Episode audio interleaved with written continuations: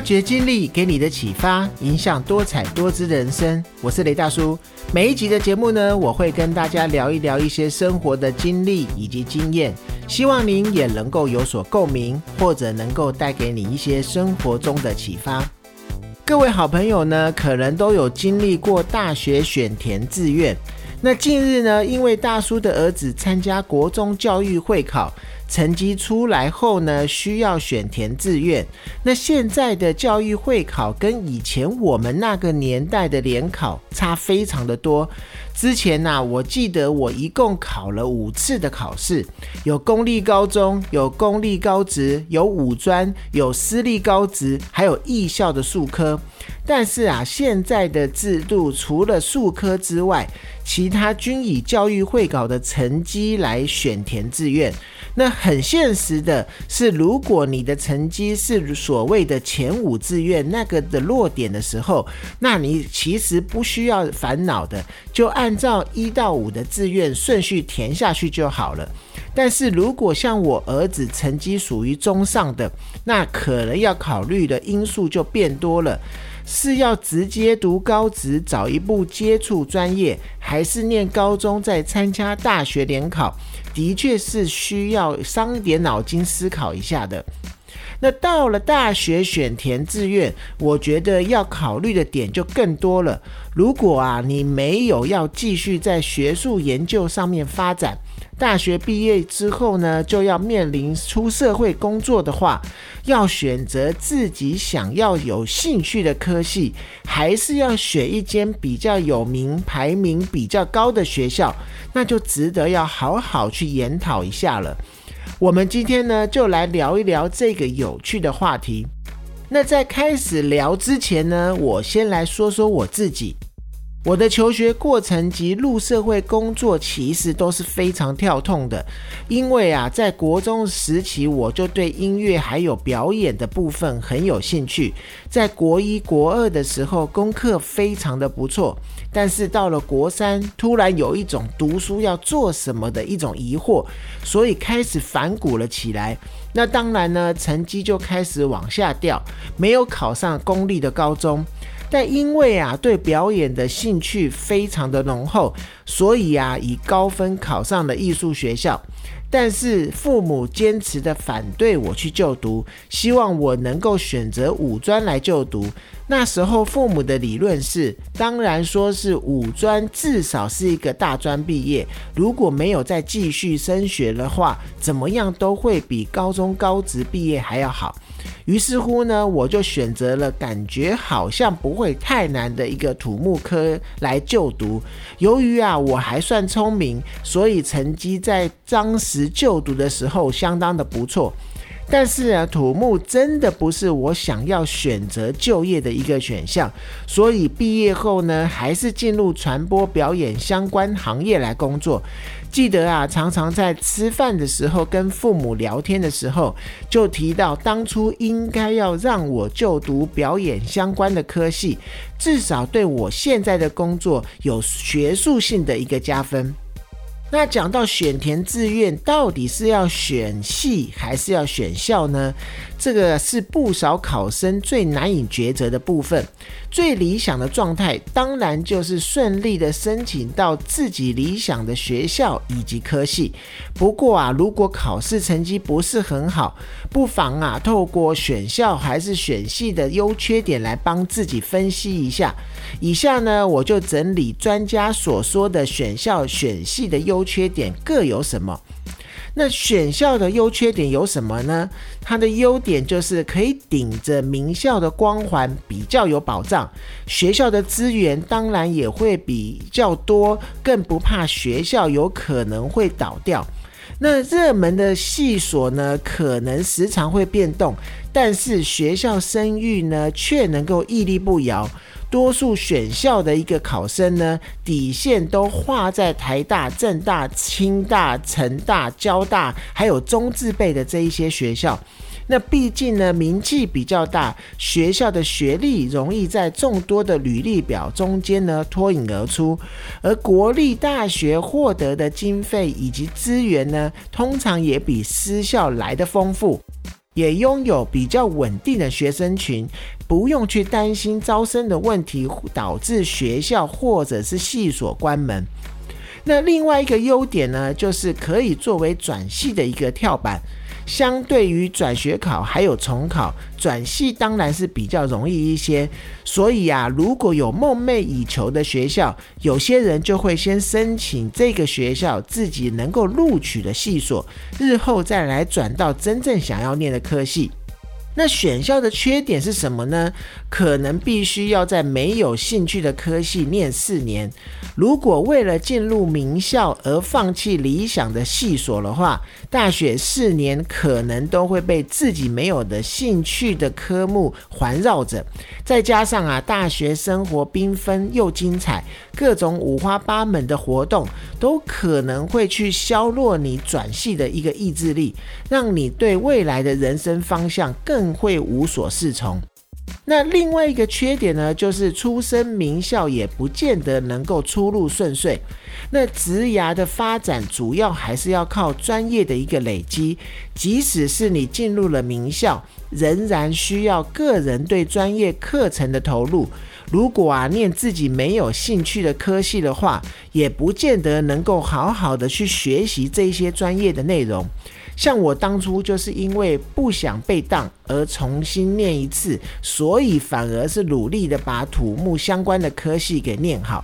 再加上啊，未来可能会投入所学无关的一个产业，所以名校的光环或许可以在你找前几份工作的时候，还可以帮你照亮一下你自己。但是啊，长远的生涯规划还是要靠自己的努力的。那谁适合选校呢？通常是建议当下还没有明确的目标，或者是自愿在理工相关的。为什么会这么说呢？如果啊还没有确定自己未来想要念什么，可以先以选校为主，慢慢的在大学中呢去摸索自己的兴趣以及未来的目标。那另外呢，如果未来想要走的是理工相关科系，那有一些公司或者是产业，它非常的注重血统的，所以只录取相关名校的一个学生，所以选校就会成为一个优势。那再来呢，我们就来聊一聊选系的一个优缺点。那选系的优点呢，就是你可以全心投入自己喜爱的领域，那毕业后呢，也不必担心出路的问题。如果啊是以选系为主的同学呢，生涯规划的蓝图通常会比较明确。在进入自己喜爱的科系以后呢，就可以呢按照自己的兴趣去发展，学习有兴趣的科目，参与相关的一些实习工作。那早一点累积在职涯上面所需的一个经验，可以得到更好的一个发展的机会。那另外一个优点就是呢，可以在这个期间就考取专业的证照。那多数的政府认定师级的一个证照考试呢，都规定要相关科系毕业才能够考。那比如说是像医生啊、医师啊、律师啊、会计师等等呢，如果啊你在大学就读自己有兴趣的相关的专业，也能够比较容易的去考取这个证照。那另外一个优点呢，就是可以结交比较多志同道合的一个朋友。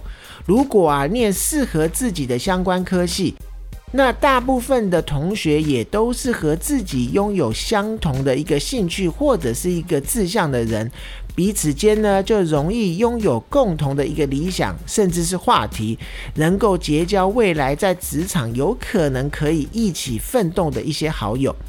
那再来呢，我就来聊一聊选系的一个缺点，就是少了名校的一个光环呢。面试的时候可能会遇到不容易被录取的一个遗憾。那不可否认的就是，录取分数高的学校出来的学生，普遍呢会被认为比较优秀。就业市场啊，毕竟是现实的。如果企业主主要在成千上万的履历中去挑选人才，如果没有特别令人惊艳的作品，可能第一关就会被刷掉。这样子的遗珠之憾，短时间内呢，你可能无法去施展你的长才。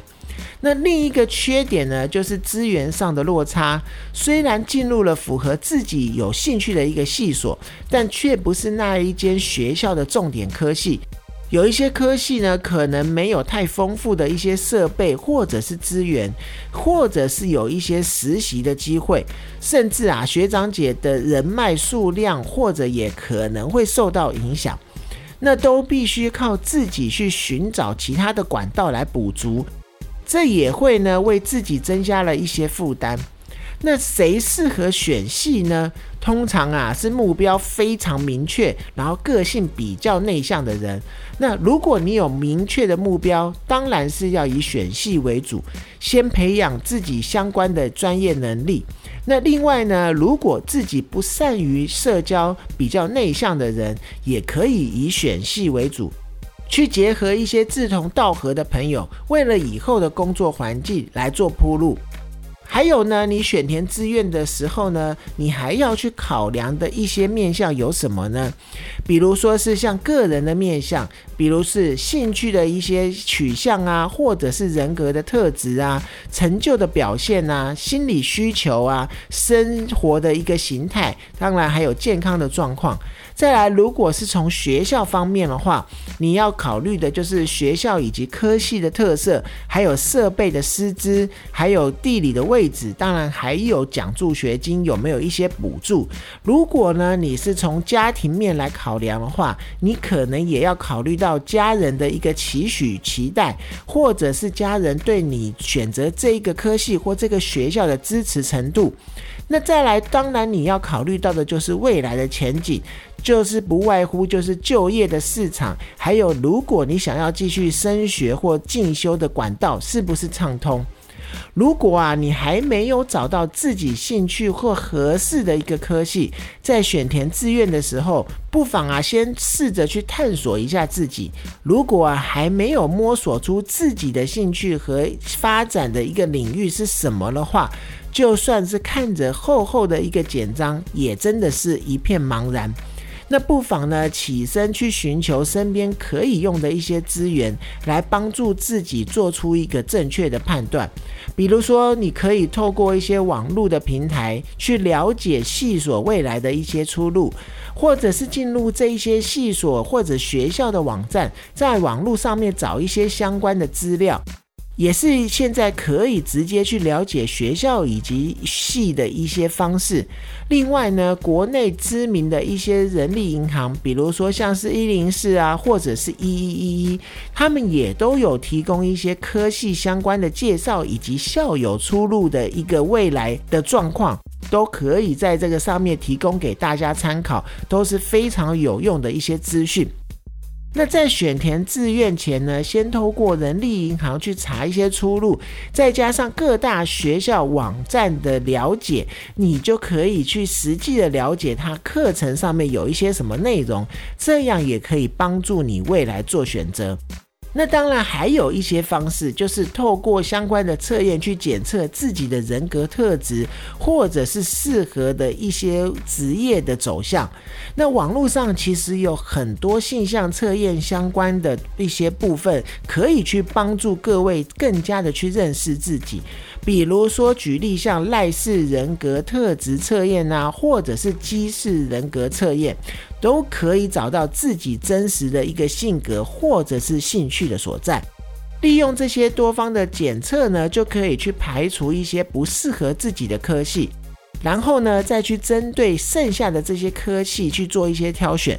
那这个方式对你未来选填志愿的帮助也是很大的。再来呢，还有一个方式，也是现在很多人都会使用的方式，就是你可以先在线上试听一下相关的开放性的一个课程。那有时候呢，光凭学校的网站或者是一些测验的结果，你可能还是很难去了解真正的课程到底是在做些什么。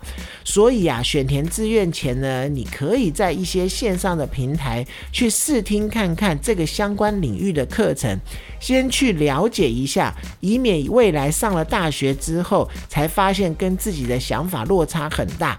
到了那个时候，你想要再去改变你的学校或者是学系的时候，你又必须付出一段时间的努力。那人生呢，不可能永远不会改变，那大学也不会就是这样子一定胜负的。所以啊，不论是选校或是选系，其实它都有它的优缺点。